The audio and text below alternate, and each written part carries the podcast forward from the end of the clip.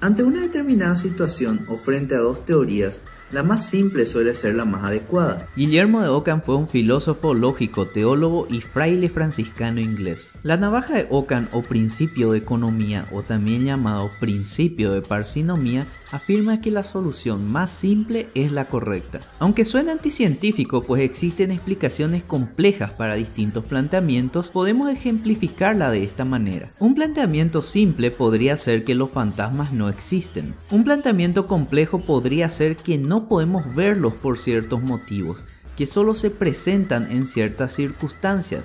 Y esto ocurre porque